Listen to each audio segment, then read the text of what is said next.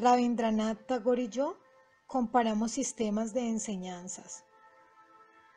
Rabindranath Tagore nos enseñó a cantar en una forma natural de expresión como lo hacen los pájaros. Bolanath, un muchacho de mi escuela muy inteligente, de 14 años de edad, me dio esta explicación una mañana después de haberlo felicitado yo por sus cantos espontáneos y melodiosos. Con sin motivo, este muchacho echaba al viento sus armoniosas canciones. Anteriormente había concurrido a la famosa escuela de Rabindranath Tagore, conocida por Santiniketan, en Bolpur. Los cantos de Rabindranath han estado en mis labios desde mi juventud, le dije a mi compañero. En toda Bengala, aún el más inculto campesino se recrea en su suave verso. Bola y yo cantamos juntos algunos cánticos de Tagore, quien ha musicalizado ya millares de poemas indios, algunos originales y otros de la antigüedad.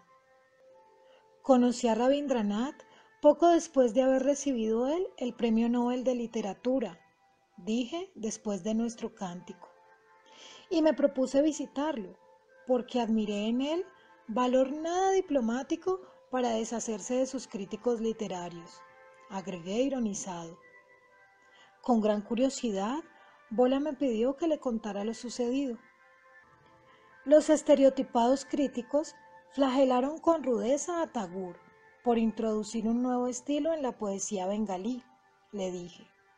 Él mezclaba el coloquio y las expresiones clásicas haciendo caso omiso de todas las prescritas limitaciones tan apreciadas por los corazones de los panditas. Sus canciones comprendían profundas verdades filosóficas en términos rogativos muy emocionales, sin hacer mucho caso de las formas literarias aceptadas. Cierto influyente crítico se refería a Rabindranath como un poeta de poca monta, que vendía cada ejemplar de sus versos por una rupia. Pero la revancha de Tagore pronto estuvo en su mano. Todo el mundo occidental le rindió homenaje poco después de que fue traducido al inglés su Gitanjali, oraciones líricas. Un tren cargado de panditas, incluyendo aquellos que en un tiempo fueron sus críticos más mordaces, fueron a Santiniketan para hacerle patente sus felicitaciones. Rabindranath recibió a sus huéspedes después de obligarlos a una larga e intencionada espera, y luego escuchó sus alabanzas en un silencio estoico. Finalmente les volvió a ellos sus armas habituales de crítica. Caballeros, les dijo, los fragantes honores que me rendís están incongruentemente mezclados con los olores pútridos de vuestra anterior censura. ¿Hay alguna conexión entre el premio Nobel ahora ganado y vuestra repentina agudeza apreciativa? Yo soy el mismo poeta que antes tanto os disgustaba cuando humildemente ofrendé mis primeras flores en el altar de Bengala. Los periódicos publicaron un relato de este enérgico castigo de Tagur, y yo admiré las palabras viriles de un hombre que no se dejaba hipnotizar por la adulación, añadí. Fue presentado a Rabindranath en Calcuta por su secretario, el señor Andrew, que estaba sencillamente vestido con el doti bengalí. Este hablaba amorosamente de Tagur y se refería a él como su gurudeva. Rabindranath me recibió amablemente. Irradiaba de él una apacible aura de encanto, de cultura y de cortesía. Contestando a mis preguntas con respecto a las bases de su literatura, Tagur me dijo que una de sus fuentes de inspiración además de nuestros épicos religiosos, había sido el antiguo poeta clásico Vidyapati. Inspirado por estos recuerdos, principié a cantar la versión de Tagur de una canción antigua en bengalí, Enciende la lámpara de tu amor. Bola y yo cantamos regocijados mientras caminábamos por los terrenos de Vidyalaya. Dos años después de fundar la escuela de Ranchi, recibí una invitación de Rabindranath para visitarle en Santiniquetan, con objeto de cambiar puntos de vista sobre nuestros ideales educacionales. Acepté con gusto su invitación. El poeta estaba sentado en su estudio cuando yo entré y pensé entonces, como en mi primer visita, que era un admirable ejemplo de virilidad, lo mejor y más hermoso que un pintor pudiera desear. Su hermoso rostro de noble patricio estaba enmarcado por su largo y flotante cabello y por una abundante barba, de grandes ojos dulces, de sonrisa angelical y con una voz dulcemente timbrada como notas de flauta que lo hacía doblemente encantador. Fuerte, alto y serio, todo esto mezclado con una ternura casi femenina y la espontaneidad de un niño.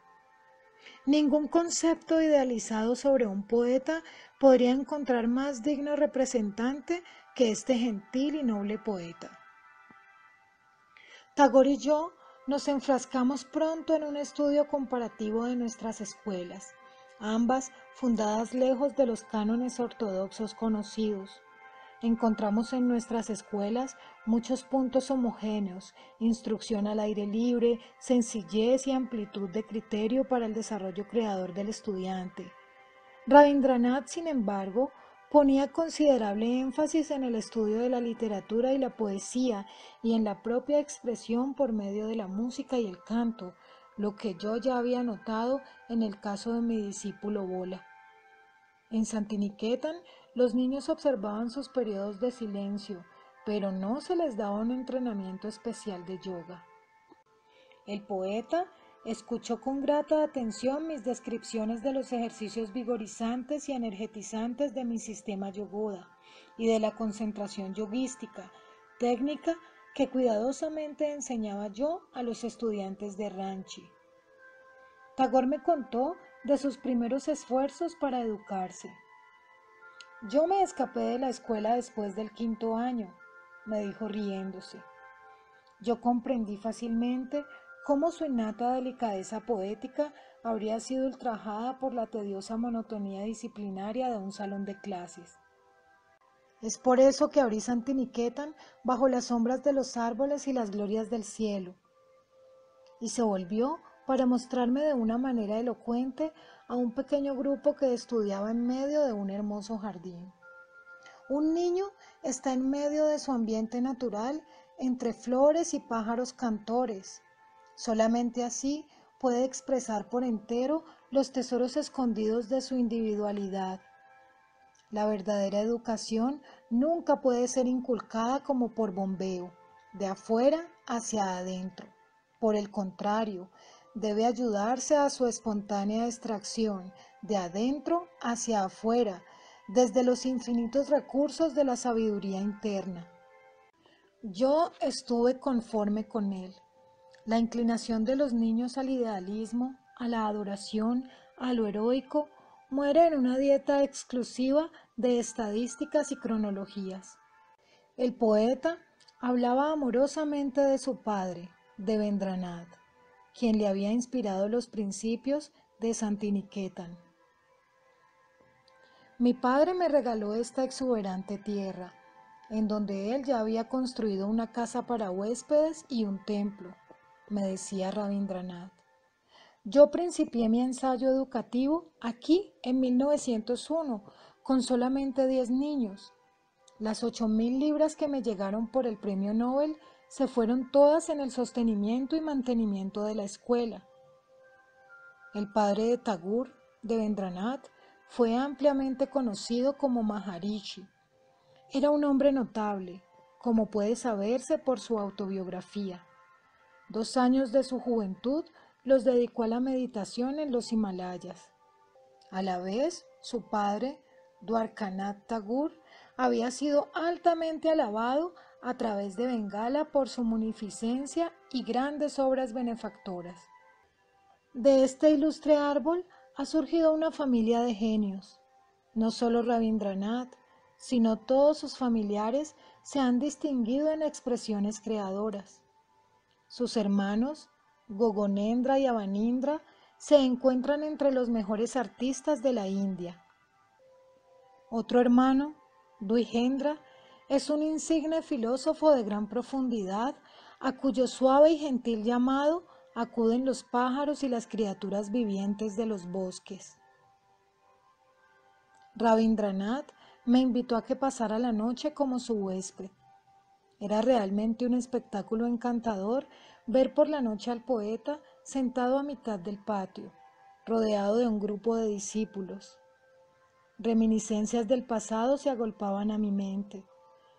La escena ante mí era semejante a las de las ermitas antiguas.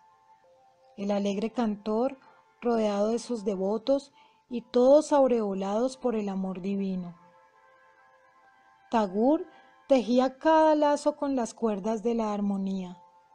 Jamás concluyente, cautivaba el corazón con su irresistible magnetismo. Rara flor de poesía, floreciendo en el jardín del Señor, atrayendo a los otros por una fragancia natural. Con su voz melodiosa, Rabindranath nos leyó algunos de sus exquisitos poemas que había escrito recientemente.